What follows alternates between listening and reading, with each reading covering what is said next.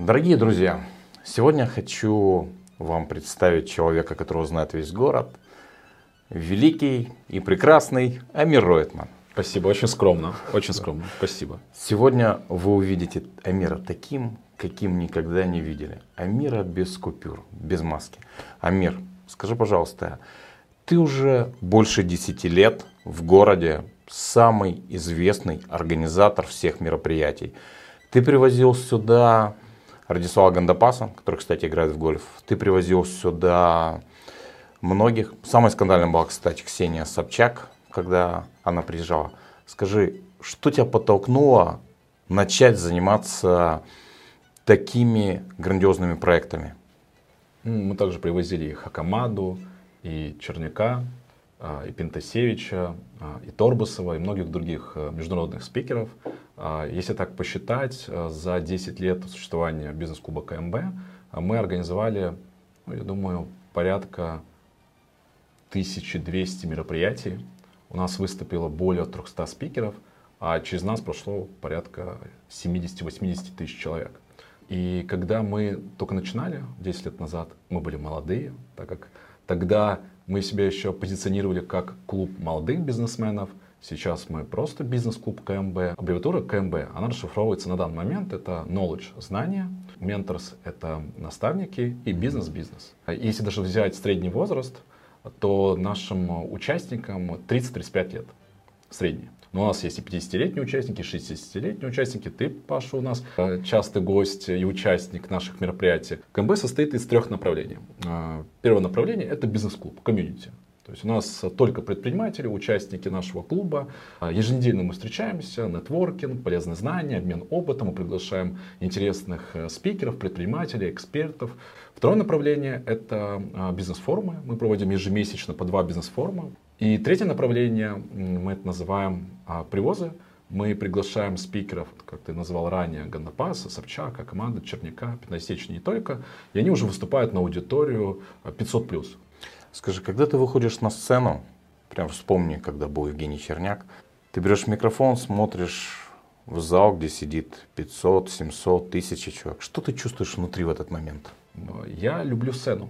Мне нравится выступать.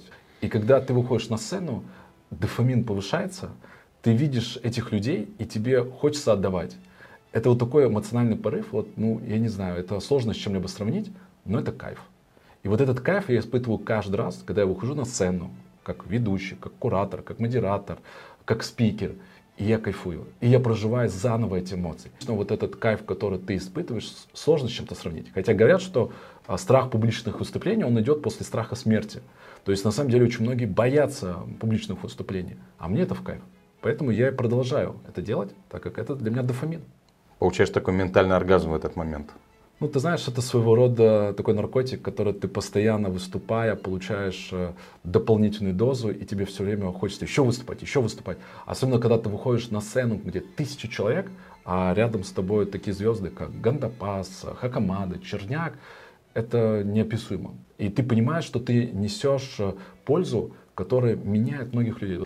Э, хочу тебе дать обратную связь, подтверждение ты один из лучших. Я не люблю слово лучший, потому что это всегда очень неправильно звучит, слишком... Ты слишком загордишься. Хорошо, Паш. Один из лучших э, ведущих мероприятий, можно так сказать, конференция. Ну, когда ты выходишь, кого-то представляешь, Гандапас или еще что-то, это такая роль. И один из лучших спикеров, который слушал. То есть ты харизматичен, держишь аудиторию, Спасибо. играешь с аудиторией, это очень здорово. Ты говорил о том, что в течение этих 10 лет не только люди знакомились, женились у вас, даже предложение сделал один человек. Какое-то время назад у тебя регулярно была твоя фотография, когда в презентации ты говорил о том, что ищешь себе спутницу жизни, жену. За вот эти 10 лет насколько ты продвинулся в этом?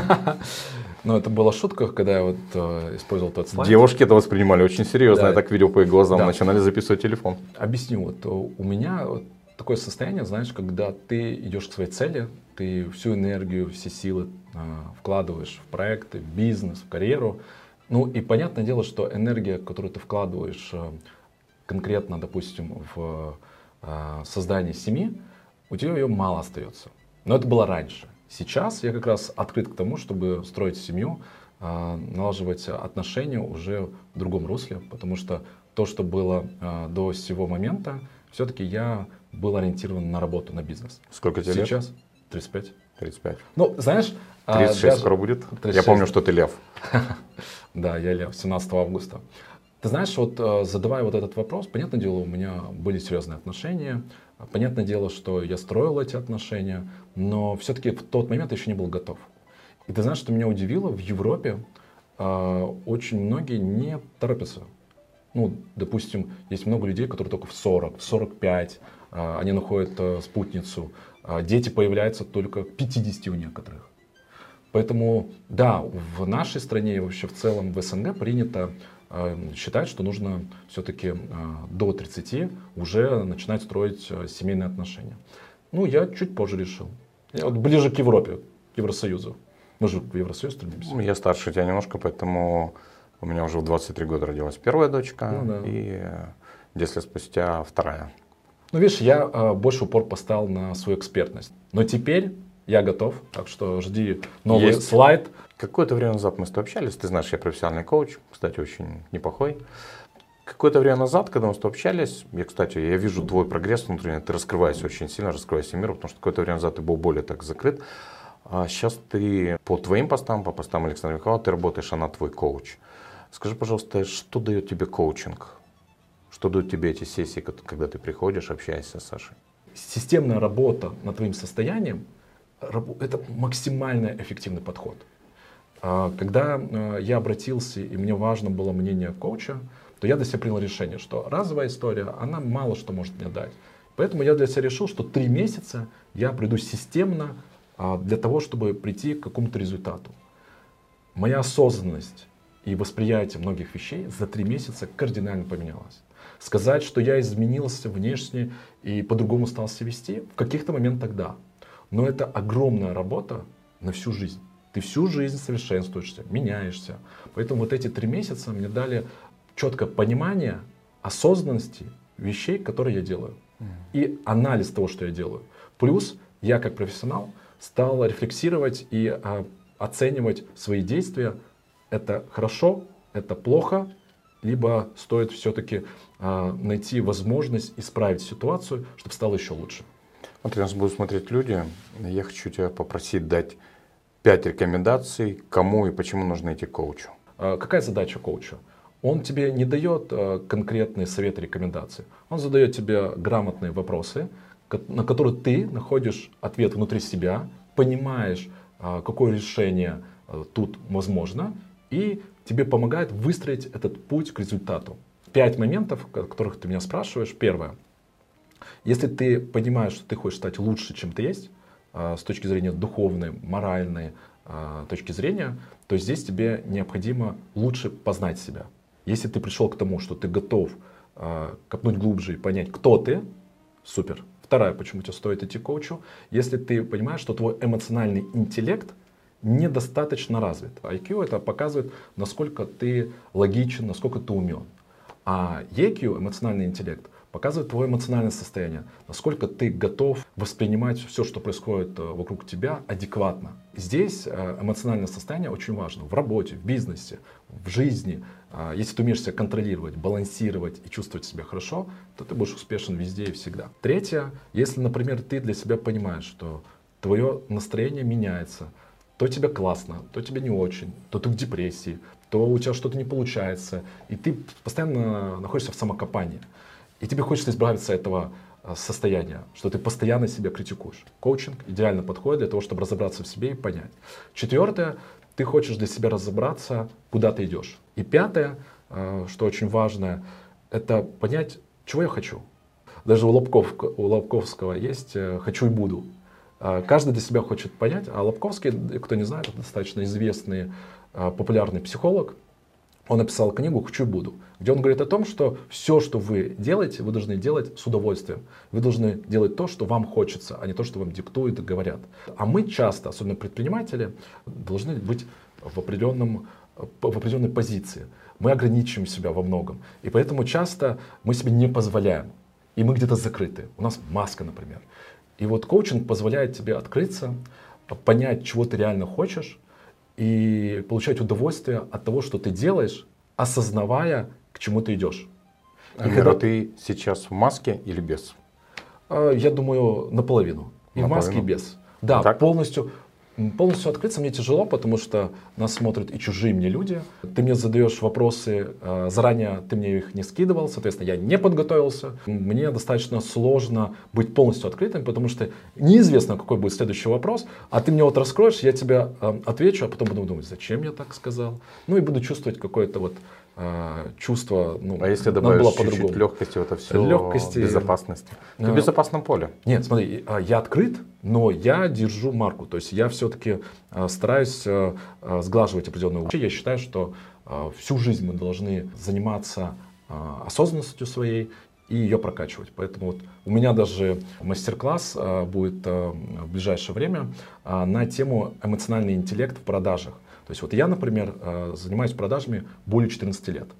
Мне кажется, что с точки зрения переговоров и продаж, вряд ли я встречу кого-то лучше себя в Кишневе. Окей, это звучит немного пафосно. Ну, в Кишневе, да, потому что если да. там есть Рызов, есть Конечно, Котов, там... понятное дело, что Рызов, Гандапас, многие другие спикеры, которые уже больше 20 лет этим занимаются профессионально, понятное дело, что в этом плане я их не переплюну. Но, например, в Кишиневе а, я считаю, что эти скиллы у меня очень круто прокачаны. Давай, один из лучших в переговорах, да. в продажах, Молодец. я себе считаю. Да, один из лучших. И в этом плане я для себя открыл такую интересную вещь, потому что я человек эмоциональный, я экстраверт, и по мне видно. И вот в этом состоянии, в котором я нахожусь, а, часто я эмоционирую. И умение управлять своими эмоциями в переговорах, в продажах, это очень важный момент – Поэтому для меня EQ в продажах, эмоциональный интеллект в продажах, это один из важных инструментов, который позволяет тебе довести до результата переговоры о продаже. Ты же знаешь, что в переговорах в продажах очень важно быть в позиции win-win. Я получаю то, что мне важно, и ты получаешь то, что тебе важно. Вот тут очень важен эмоциональный интеллект. Поэтому я это использую в продажах, в переговорах и считаю, что каждый должен этому обучиться и постоянно прокачивать. Поэтому, друзья, я вам рекомендую, неважно, вы предприниматель, вы работаете в найме, либо вообще вы сейчас ничем не занимаетесь, вот эмоциональный интеллект, он важен везде, неважно, где вы находитесь. Знаешь, ты сказал про Обковского, про его книгу «Хочу и буду». Да. Я хотел просто маленькую ремарочку сделать насчет вот этих трех слов. «Хочу», в котором есть энергия, которая движет тебя вперед. И ты начал сразу же такое улыбаться. Mm-hmm. Есть «нужно», мне нужно это сделать. Это тяжелое слово, которое нужно, нужда. Или там должен, должен, долг, как нас давят долги. Так что спасибо, что ты обратил тоже внимание на это. Вот приведи метафору, что для тебя деньги. Автомобиль а, которые, в который ты, допустим, а, садишься, включаешь зажигание, и в зависимости от того, какая сумма денег позволяет тебе а, менять этот мир, делать его лучше, тем двигатель и мощность этого автомобиля больше. Чем больше денег, тем сильнее двигатель, тем больше возможностей, тем быстрее с точки А ты придешь в точку Б. Потому что если взять, допустим, там, две разные компании, компания, у которой мало денег, и она пытается а, сделать что-то и добиться результата, и компания, у которой много денег на маркетинг, на команду, и она что-то делает, у нее результаты будут намного быстрее. Вряд ли какая-то компания превзойдет сейчас а, компанию Apple, либо Макдональдс, потому что то количество денег, которое они аккумулировали за эти годы, вряд ли кто-то переплюнет. Потому что они могут позволить себе лучших специалистов, они могут позволить себе все то лучшее, чего не может позволить себе компания, у которой недостаточно денег. Вот Класс, у тебя включилась эта творческая да. часть. И теперь, когда у тебя включена эта творческая часть, несколько недель назад в России до нас тоже докатилось, э, были очень резонансные дела относительно инфо-цыган. Блиновская, другие. В свое время, когда КМБ открывалась, была ассоциация с БМом. Но, ну, КМБ, БМ, то есть но тот путь, который ты прошел за эти 10 лет, у тебя проведение бизнес-конференции, у тебя экспертность, у тебя привозы, то есть это фактически такая продюсерская роль. То есть ты реально продюсер, который делает великолепные бизнес-мероприятия, приглашает людей, люди получают инсайты. Бизнес-образование, которое у тебя тоже было там и у Вячеслава Куня, у других, то есть это тоже какие-то экспертные вещи. То есть это было отвязано от того, что проходило УБМ, то, что я видел, вот эти такие, с некоторыми элементами баптистских. У тебя все было очень в классическом бизнесе, фундаментальном. Скажи, пожалуйста, где для тебя проходит грань между в СММ, между экспертами и между инфо-цыганями? Давай э, перейдем к следующему пониманию, э, чем занимается бизнес-клуб КМБ. Вот представь, э, компания, которая занимается организацией концертов. Да. Они приглашают звезд, которые выступают, э, дарят людям эмоции, люди приобретают билет, они получают удовольствие от того, что они слушают э, любимого исполнителя, звезду. Вот бизнес-клуб КМБ, мы, мы являемся той компанией, которая приглашает спикеров, предпринимателей, специалистов, экспертов, берем, арендуем зал, и приглашаем участников, которые могут э, увидеть э, специалиста, эксперта, звезду, если, например, мы приглашаем Гандапас, либо Хакамаду, либо Черняка. Ну и таким образом получить много интересного для себя. То есть наша роль организаторы. Мы не учим. То есть мы приглашаем специалистов, экспертов, предпринимателей, которые делятся своим опытом, знанием, а, мы а, берем и организовываем помещение, а также приглашаем людей, которые также могут перезнакомиться, ну и получить полезный нетворкинг. Это классический продюсерский бизнес. Любой человек может вот посетить КМБ, и вы убедитесь, о, я знаю этого предпринимателя, потому что у нас больше 300 разных спикеров выступали кто-то скажет, Амир, вот сейчас тренд, давай там пригласим там e-commerce. Нам вот интересна тема e-commerce. Вот, кстати, вот в следующем месяце у нас будет э, бизнес-форум, посвященный e-commerce. И мы берем топовые компании, которые будут делиться своим опытом. Я обязательно буду, потому что так у меня вот, есть мой интернет-магазин вот, Енот МД. Поэтому здесь мы организаторы. Я как спикер за 10 лет, есть у меня ключевые навыки. Это переговоры, продажи, публичные выступления, организации ивентов. А, я как бизнес-стратег выступаю. Очень за 10 лет организации ивентов очень хорошо прокачался в маркетинге и хорошо понимаю процессы как бизнес-трекер, как наставник с точки А прийти к точке Б, как мотиватор, как контроллер, как человек, который будет видеть какие-то недостатки, какие-то сложности. Плюс у меня большой социальный капитал. Я знаю много специалистов, могу поделиться с экспертом, специалистом и довести до результата. Я а, хотел бы вернуться да, все-таки сейчас... именно к э, тому явлению, то, что сейчас называется инфо-цыганством, такого как Блиновск. Я просто угу. хочу тебе объяснить позицию, э, кто такие для меня инфо-цыгане да. и какую роль они играют. Если, например, ты э, никогда, допустим, не выступал, у тебя нет опыта в спикерстве, ты плохо разбираешься в теме, а точнее вообще не разбираешься. Ты взял, допустим, прочитал одну книжку, почувствовал себя крутым, вышел и начал об этом говорить. Говорить много и говорить тем, кто тебя слушает, внушать им, что это так вот работает, зарабатывать на этом деньги, а сам лично в этом опыта, ну ты не Нет имеешь. бэкграунда, нет Нет бэкграунда, да, нет бэкграунда, да. И получается, когда тебя люди слушают, они чувствуют, что где-то есть подвох. И вот в этот момент как раз и проявляется инфо-цыганство, когда ты э, даешь, ин, так сказать, информацию, которую ты не проверил, ты ее передаешь э, э, непрофессионально, и, соответственно, создается о тебе определенное впечатление. Если я правильно тебя услышал, для тебя инфо-цыган – это человек, который прошел какие-то курсы, у которого нет опыта, знаний, но который начинает вещать и продавать что-то, в чем он... Давай так. У него нет Давай так. Если у него э, высокая насмотренность, он изучил эту тему досконально, он этому посвятил уже не один месяц и даже не один год. У него есть понимание и осознанность того, что он делает – он понимает, как это работает, он знает, как это работает, и он твердо может доказать свою позицию и показать, как это работает.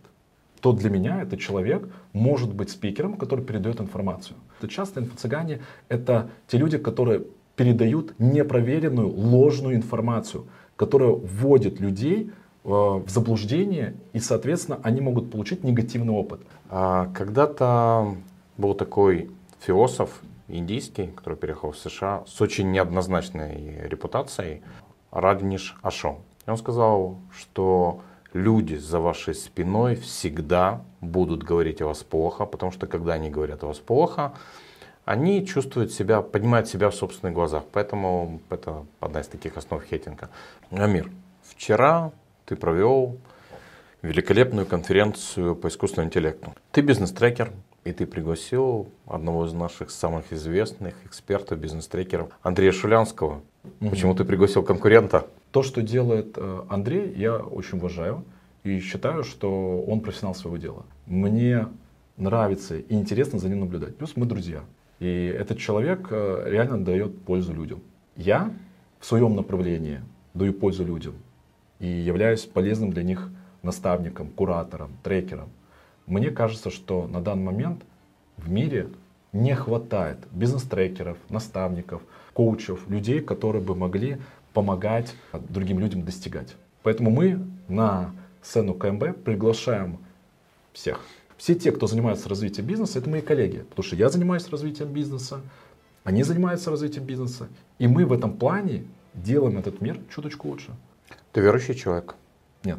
Лет через сто, когда настанет момент покинуть эту землю, встречаешься с Богом, и он спрашивает, о чем была твоя жизнь? Моя профессия — это помогать, вот быть таким помогатором. И в этом плане я свою миссию успешно выполняю. И когда через сто лет мне зададут вопрос, я скажу, что всю эту жизнь я был помогатором и был тем человеком, который мотивировал, поддерживал, а также связывал нужных людей, которые в итоге получали то, что им важно. Да, ты великолепный нетворкер. У меня ощущение, когда мы с тобой общаемся, у тебя все работа, работа, работа, работа. Ты только работаешь круглыми сутками, либо ты еще отдыхаешь. Если отдыхаешь, то что ты любишь? Ну, если примерно расписать мой график. А с понедельника по пятницу э, у меня работа.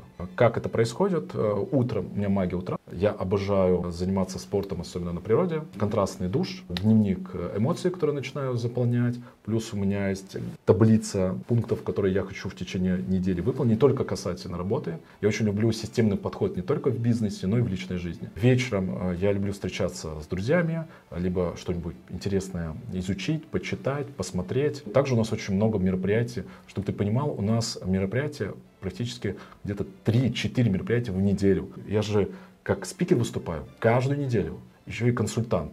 Еще вот в этом плане трекер. В выходные я очень люблю нашу страну. И мне очень нравится выезжать. Это может быть э, сельский туризм, это может быть какие-то прогулки, это может быть какие-нибудь интересные рестораны. Я считаю, что у нас есть шикарные места, красивые, природные, шикарные рестораны. И я, правда, очень люблю вот этот сельский туризм и то, что вот с природой связано я от этого кайфую. Когда была пандемия, я составил 50 вещей, которые я бы хотел бы сделать в Молдове. Уже энергия у тебя начала в Молдове, идти. да. Все, в Молдове, снимается. в Молдове. И вот эти 50 вещей, я удивился, столько всего в нашей стране можно делать, столько интересных вещей. Друзья, если кто-то захочет э, запросить у меня 50 вещей, которые можно делать в нашей стране, не выезжая, я с удовольствием вам скину. Скинешь? Да. Вот это меня наполняет. Мне всегда интересно как-то по-новому проводить время в нашей стране. Ты прямо каббалист, наполнение через задачу. В плане вот, на, наполнения себя я очень много эту тему изучал. Поэтому для меня сейчас очень важно вот это осознанное отношение к себе, к своему телу, к своему храму, который находится здесь в твоей голове, чтобы там все было правильно, сбалансировано, а главное осознанно. И теперь, когда ты наконец чуть-чуть расслабился, могу тебя попросить снять шлем, снять всю броню, ваты и отбросить чуть-чуть свою экспертность, бизнес. Если ты познакомился с девушкой, как бы ты э, рассказал себе, об Амире Ротман, как о человеке? Какой ты человек? Мне будет очень приятно с ней пообщаться и понять, чем я могу быть ей полезен. Вот, ну, я могу ей посоветовать какие-то книжки, какие-то интересные фильмы, это помимо того, что мы с ней замечательно проведем время, прогуляемся, сходим в ресторан, попутешествуем, поговорим на разные темы, но в тот же момент мне будет очень приятно чувствовать, что она мне скажет, Амир, спасибо, блин, классная книга, классный фильм, спасибо тебе за обратную связь, либо помочь в ее карьере. Это, знаешь, вот какая-то такая у меня уже встроенный чип, помогатор. Ну, я прежде всего человек, который хочет делать этот мир э, лучше, и мне реально приятно и в кайф, когда а все проходит позитив, позитивный, добрые, коммуникабельные, вежливые, корректные, взрослые, интересные, харизматичные, дружелюбные, эрудированные. Я ожидал, что ты скажешь, что заботливые, но Многогранные, многогранные, отзывчивые. У тебя есть много друзей, много сторонников, которые любят приходить на форумы, поддерживают. Есть хейтеры, как не без этого. И есть люди, которые никогда не были на твоих форумах. И вот если бы ты обратился к этим людям, по возможности, какой основной аргумент того, чтобы они пришли на мероприятие к тебе? Я считаю, что каждый человек, который хочет стать чуточку лучше, у него всегда есть чему научиться. Каждый чем-то хорош. И мы выбираем, кого нам стоит слушать, а кого не стоит. Я, например, в своем э, случае считаю, что в плане переговоров, продаж, публичных выступлений, организации ивентов, как э, бизнес-стратег, бизнес-трекер, особенно как спикер, я точно знаю, что любой человек, который придет на мое мероприятие, ему будет как минимум интересно. Он получит удовольствие от того, что будет видеть, как это все происходит. И пока ты не попробуешь, ты не сделаешь выводы. Да, мы 10 лет на рынке, столько мероприятий было а, проведено нами, ну, больше тысячи мероприятий, столько спикеров интересных выступило, столько интересных участников было. Если, например, ты не был ни на одном из мероприятий, ты это все упустил. А вот представь, если ты позволишь себе один раз выделить, инвестировать время, посмотреть, как это все происходит, для себя сделать выводы. Круто, приду еще раз. Ты знаешь, лучше попробовать и пожалеть, чем не попробовать и не знать, как это будет. Поэтому в этом плане я считаю, что всегда нужно пробовать, всегда развиваться. У всех можно чему-то научиться. Тут уже выбор, у кого ты хочешь учиться. Но для этого нужно как минимум попробовать. Я считаю, что э, не читал, но осуждаю, это неправильная позиция. Лучше прочесть, убедиться и тогда сделать выводы. Выводы делать нужно не на основе слов, которые тебе дают другие, а на основе своего опыта. Мы столько времени вложили в школу, в университет. Мы слушали часто то, что нам не интересно. А здесь у тебя есть выбор. Прийти, попробовать, послушать Амира Ройтмана как проводника информации со своей харизмой, подачей, знаниями, насмотренностью, опытом, сделать выводы и только после этого сказать, мне это важно, мне это полезно, либо сделать другие выводы и больше не прийти. Благодарю тебя за беседу. Это Спасибо, Паша. Очень энергично.